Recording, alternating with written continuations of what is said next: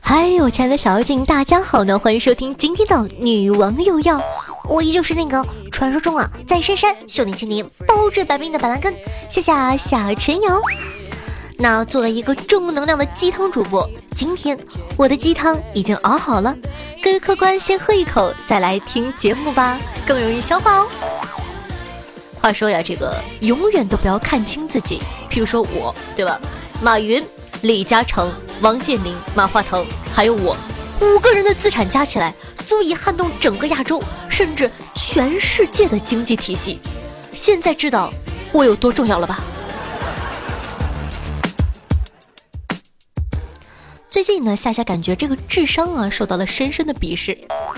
上周六呢，我小侄子来我家串门，顺道呢写作业，就问我小学六年级的概率题，问全世界一共有一百九十五个国家。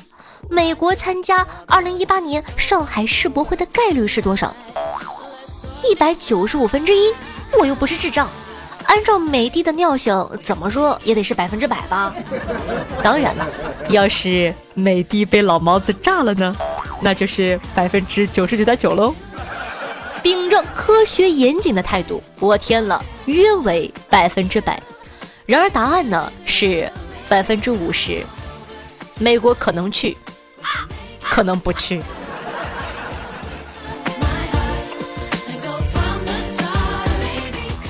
马上要期末考试了，咱们就来聊一下你做过最气人的题是什么呢？还记得高中的时候呢，有一道英语听力题，大概呢是一个男的问一个女的会说哪几种语言，女的巴拉巴拉的说了四种，德、西、法、俄。提问：这个女的会说几种语言呢？拜托。我可是小天才，好吧？他刚才是用英语回答的，所以我肯定他还会英语。出题人的小伎俩怎么可能难得倒我，对吧？于是乎啊，我很自信的选了 C，他会说五种语言。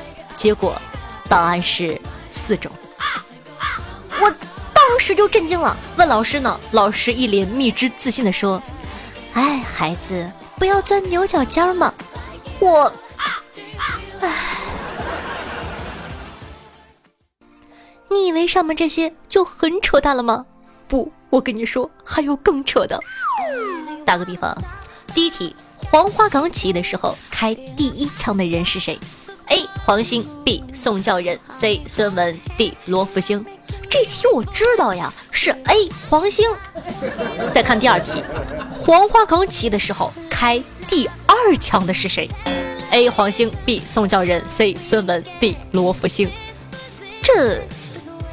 这是，再来看看第三题，黄花岗起义的时候开第三枪的人是谁？是谁？究竟是谁？这三道题呢，答案都是 A，因为在教育出版社的教材里有一句话：黄兴朝空中鸣了三枪，揭开了黄花岗起义的序幕。有人就问啊，夏夏，拿到题？你首先得揣测出题老师的意图，对吧？那是当然了。老师的意图是什么？是想让我死啊！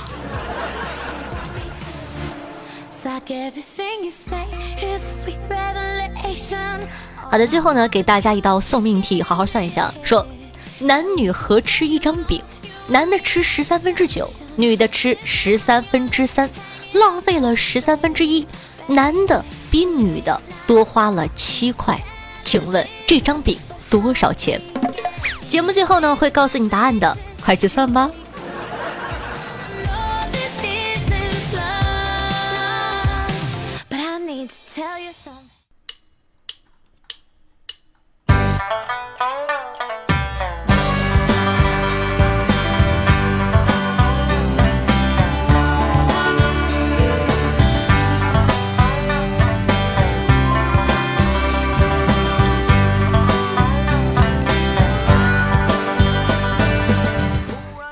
网上的一张照片颠覆了夏夏我对大葱的认识。有网友吐槽说呀，隔壁呢搬来一家山东人，刚才呢，在楼下看见我抱着我妈买的葱，就跟我说：“哎，我今天看你们家没人，想跟你说呀，我们从老家拿的大葱，章丘的，特别有名，我放楼道里了啊，你有空就拿着吃。”我啪啪啪上楼一看，其实吧，我妈买的葱白本来挺长的，但是这一对比，吓傻我了，这简直就是小蒜苗啊！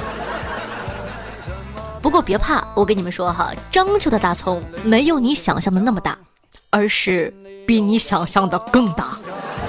我以前呢在商丘上学的时候啊，看到路边有人卖大葱的，我以为是卖甘蔗的。有人表示胡说，哪里像甘蔗？这他喵的明明是富贵竹。有网友吐槽说，在山东工作的南方人，第一次啊见到小区门口卖葱的，也着实吓了一跳。远远看过去，以为是卖树苗的呢。没见过世面的我们呢，甚至怀疑这个是不是用来扫地的呀？章丘每年呢还要举办大葱节，评选葱王和葱状元。葱王能有多大？我们来看看近几年的成绩就知道了。二零一七年就是最近的这一年，最新的葱农苗发勇种植高达二点五一米大葱。经评选呢，被评选为新一届的葱王。二零一六年呢，葱王高二点三一米，比姚明还要高五厘米。二零一五年的葱状元呢，高度达二点三三米。看来网上那个妹子用“你呀还没有我家葱高”来拒绝别人的故事是真的。讲道理，我长得真的没有葱高。来，大家跟我一起唱好吗？山东的汉子，你威武雄壮；章丘的大葱像甘蔗一样。那夏夏掐指一算，南方只能派出蟑螂与之一战了。这条消息一火，结果呢，山东除了章丘以外的人全都懵了。我们不是，我们没有，你们不要乱讲。有山东的网友表示，作为一个山东人，我有话要讲，这是章丘的葱。不是我们的葱都这么大，我第一次见到章丘大葱的时候也吓了一跳。话说搞了半天，原来只有章丘的葱那么大。章丘人表示，呃，我们还以为全中国的葱都这么大呢。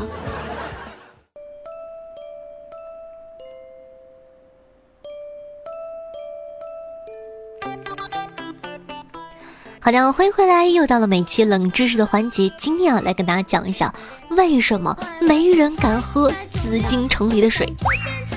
我们时常认为啊，在科技不发达的古代，饮用水呢，大部分都是来自于水井，所以呢，紫禁城里才会有那么多水井。但其实啊，这些水井都不是拿来饮用的，没有一个人会喝紫禁城里的井水。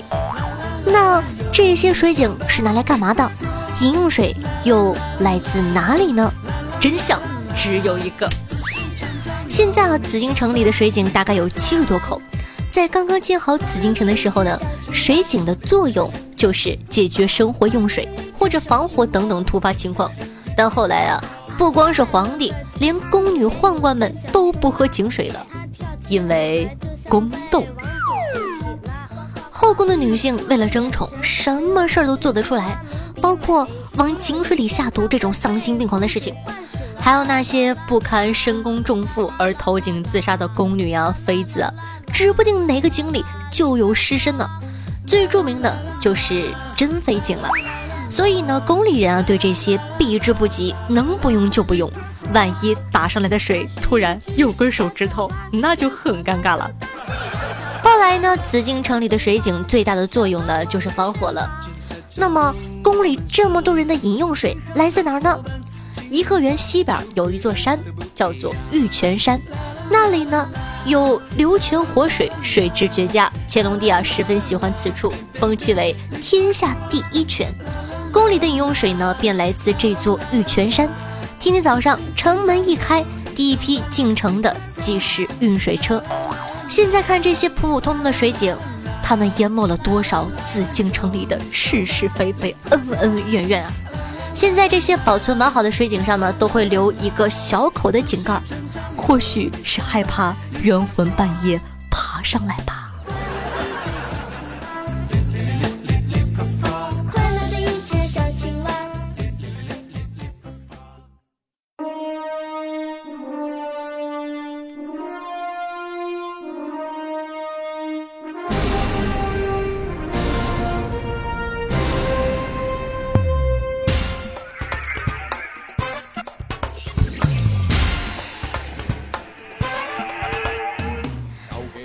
回来！您正在收听的是《女王又要》，我是夏夏夏晨瑶。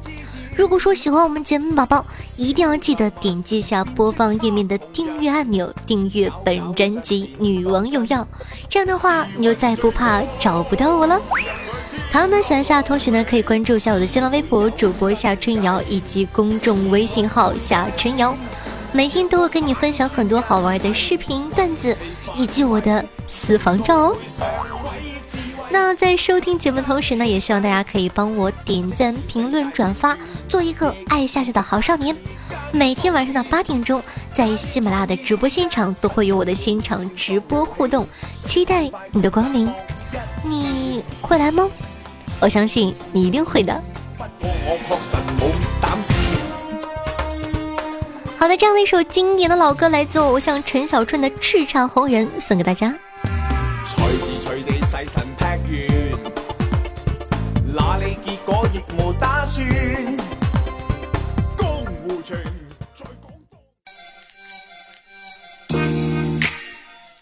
二零一七年呢，就剩下不到一个月了，是时候为大家来盘点一波二零一七年的流行语了。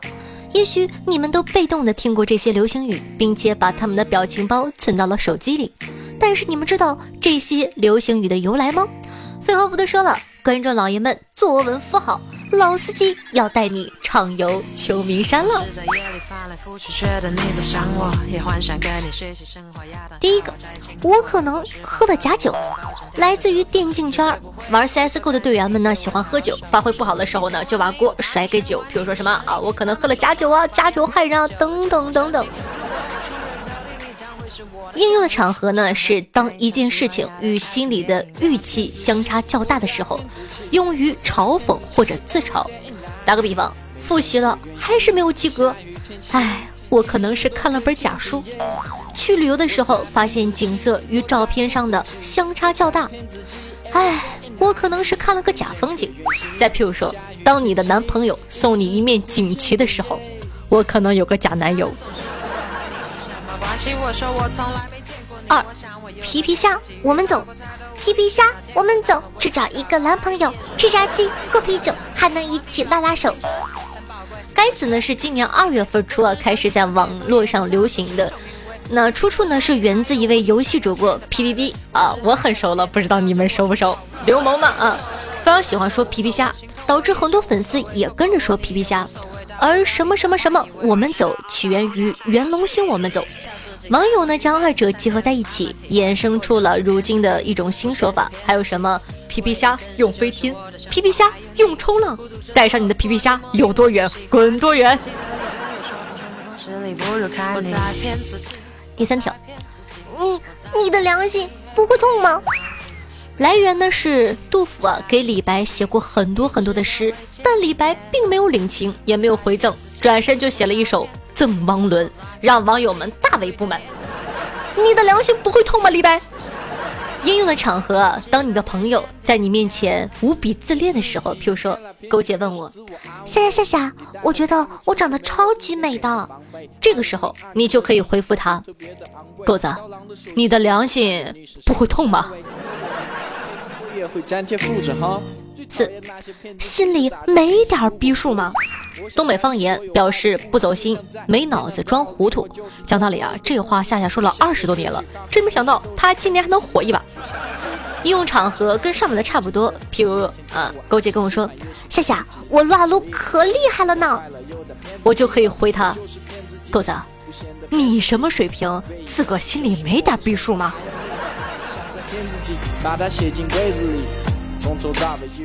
第五条，贫穷限制了我的想象力。李晨呢，在范冰冰三十六岁生日当天求婚，送上了价值五千万人民币的十九克拉巨型钻戒。网友们呢，纷纷操心说，这么大的戒指佩戴多不方便啊！结果隔天，范冰冰呢就上传了巨钻戒指拆卸成子母钻戒指的动图。自此啊，网友们都表示。根本用不着替他们担心，是贫穷限制了我们的想象力。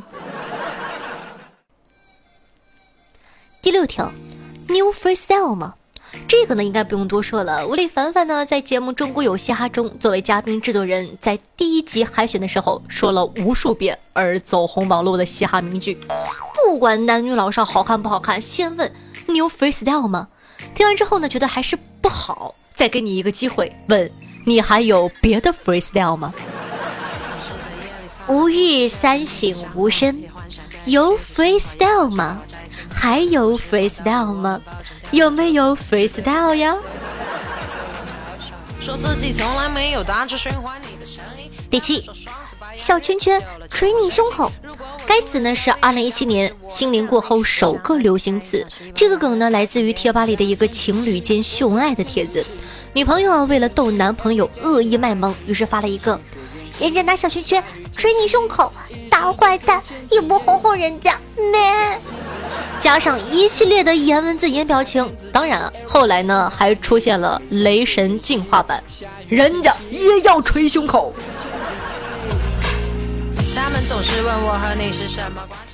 第八，大吉大利，今儿晚吃鸡。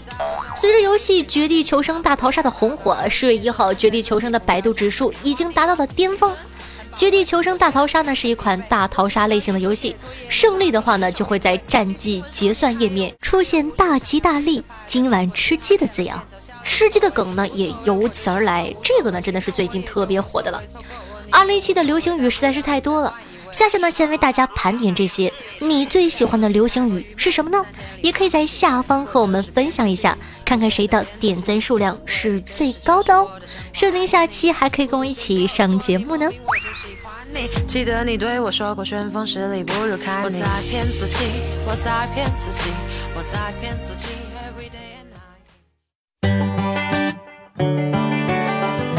接下来呢，又到了万众瞩目、星光璀璨的赞助环节，咱来看一下上期都哪些大爷给夏夏进行赞助了，他们又起了哪些好玩的名字呢？首先啊，感谢一下有豪子的哥哥，分别是有种正趴我、潜水中的白猫酱、枫叶静心、爱夏夏的小猪猪以及爱夏夏的明明，感谢以上为同学，爱你们哟。嗯啊，那上期的榜首呢，依旧是咱们的轰趴哥，威武霸气，感谢趴哥。哈哥呢给我留言说啊，秦朝末年，虞姬写字非常漂亮，这个大家呢都有所了解。但他善于闭眼为霸王项羽题字，却是鲜有人知。下下字体苍劲有力，笔尖飞扬的说法，可以找到虞姬的一点影子，也就是后人传颂他特有的写法，叫做瞎鸡霸写。上期的榜眼呢是潜水中的白猫酱，他给我留言说道：“夏夏，你吃亏的时候千万不要喝水，有可能变污的。”感慨的一个妹子。那咱们的第三名呢就是一个新朋友，叫做枫叶静心，感谢大家的喜爱和支持，爱你。那同时呢，感谢一下交通宜人欧皇青春师傅的小傻鱼，时光荏苒二零一七奔小康采菊东篱下，打死拖更下久居老屋天堂有我，下家可比的小明世界灵魂，看破红尘不剃头，波本一凡风行者，五皇的木头，姑娘玩性吗？爱夏夏的查理，千年天官北狗，鬼鬼这是什么鬼？爱清纯大南下的小纯，二单老猫，爱夏夏的破茧，紫色泡泡就不开心，老丁刘思彤宝宝，刘文玉以及门神王雨乔。感谢以上所有同学的喜爱和支持，大家破费了，嗯，那你的打赏呢，就是对夏夏努力的肯定，也是夏夏坚持做下去的动力。希望大家多多支持，也非常感谢其他正在收听节目的你，通过点赞、评论的方式默默的支持夏夏。如果你方便的话，希望你可以把我的节目分享到你的朋友圈和微信里哦，希望可以让更多人认识夏夏。在此先谢过啦。好的，感谢一下樱花体舞下的世界杯，爱夏夏的查理，爱夏夏的巴掌趴呆呆的木头，打死拖更侠祝孤生的地方橙汁酱，大洋调查者夏夏的 nice，以及爱夏夏的海绵宝宝。对上期的女网友要辛苦的盖楼，大家辛苦了。嗯啊。听众朋友尹飞寻说，夏夏，我老家就在南北分界线上。河南的最南边挨着湖北、安徽三省交界，和北方一样冷，和南方一样没暖气。河南北边的城市都有暖气，我们都没有。我们不会说河南话，我们主食吃大米，我们是最不像河南的河南人。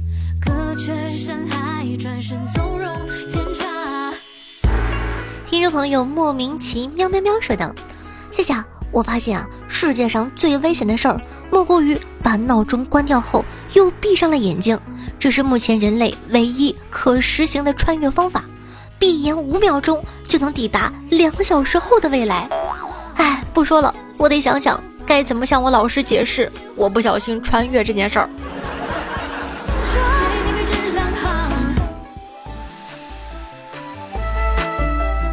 听众朋友残余说，不知不觉来下家已经一年多了，从起初的什么主播都听到后来呢，只听你一个；从开始的默默无闻到喜欢出来冒泡，到现在啊，甚至成了话痨。你是我在那样多的优秀主播中甄选出的唯一。或许跟其他人比，我给不了你太多，但爱你的这份心，我不会比任何人要差。对于从来不追星的我来说，这还真是件奇怪的事儿呢。虽然不知道还能陪伴你多长时间，但至少今天你能记得我，那就足够了。最后表个白，夏夏，我爱你，你是我永远的女王大人。参与这个表白很真挚啊，这王八蛋，你最近是不是做了什么对不起我的事儿？是不是良心发现了，突然对我这么好，不太适应啊？不过谢谢参与宝宝的支持，嗯啊。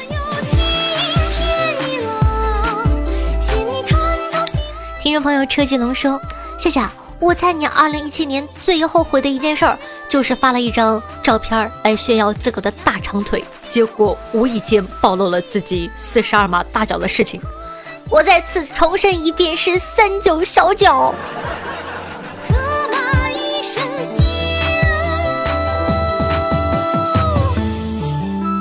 听众朋友微笑面对说道：“听一下节目一年多了。”去年的这个时候，因为高考失利的我，还在复读班苦苦挣扎。就在这时呢，发现了夏夏的节目，给我那段黑暗的时光带来了不少乐趣。如今在大学的校园里，依旧戴着耳机听着你的节目，感谢夏夏，谢谢你的陪伴。听众朋友夏夏爱慕十九说：“从外企到私企再到国企，你说我听你节目容易吗？”之前私企上班根本没法听，为了你，我去国企工作了。那恭喜恭喜啦！听众朋友爱夏夏的明明说：“我是一个打工仔，每个月工资三千，但我还是坚持每个月用一千来做慈善。钱虽然不多，但也算是我的一点心意。朋友们也都劝我以后不要这样了，存点钱，将来娶媳妇儿吧。可……我就是见不得弱女子站在电线杆下瑟瑟发抖吗？第一次听到别人把嫖说的这么的清新脱俗，你牛你牛！听众朋友，那个团长说，在听下节目之前预约了第一次见面来公司的客户，我脱口就说：“啊，你好，是夏总吗？啊，不是。”我梦了一下，说道：“啊，张总对吧？你好，你好。所以说中我的毒已经这么深了吗？”听众朋友小熊说，一次性听了好多节目，心情万分开朗，一边打撸啊撸一边听的，拿了好多连胜。谢谢你的节目好有趣，总能给我带来快乐，给你打电话哟。好的，那感谢你为我打 call。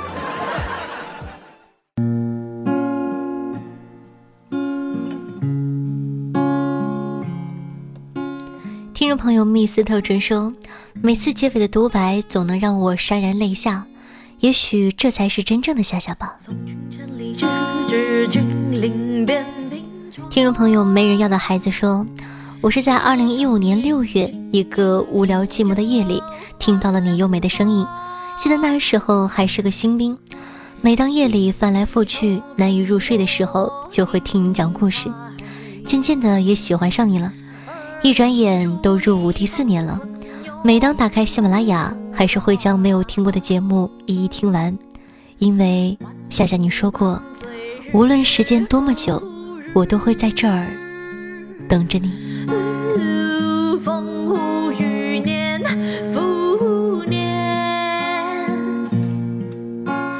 我只还照旧一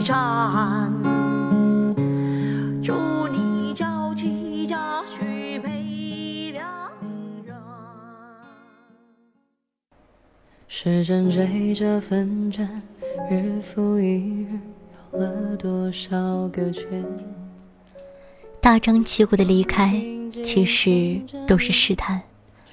真正的离开是没有告别的。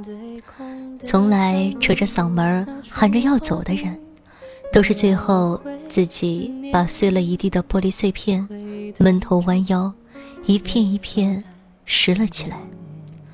而真正想要离开的人，只是挑了一个风和日丽的下午，裹了件最常穿的大衣，出了门，然后就再也没有回来过了。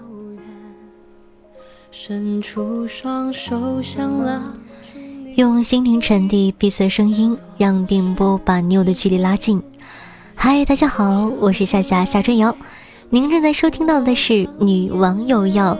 如果说喜欢我们节目的宝宝，记得一定要点击播放页面的订阅按钮，订阅本专辑。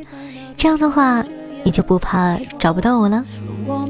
同样的，想夏同学可以关注一下我的新浪微博主播夏春瑶，公众微信号夏春瑶，也能和夏夏现场互动的 QQ 群四五零九幺六二四幺四五零九幺六二四幺。好啦，以上呢就是今天节目的所有内容了，咱们下期再见吧。如果说你舍不得我的话，每天晚上的八点钟在喜马拉雅 APP 都会有我的现场直播活动，期待你的光临哦。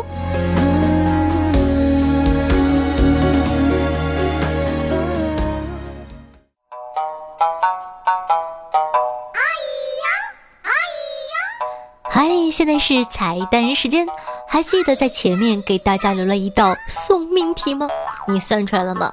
男女合吃一张饼，男的吃十三分之九，女的吃十三分之三，浪费十三分之一，男的比女的多花七元。请问这张饼多少钱呢？正确答案是七块钱。你可以拿这道题呢去问你的男朋友，如果说他开始拿笔算了，那。他就走远了。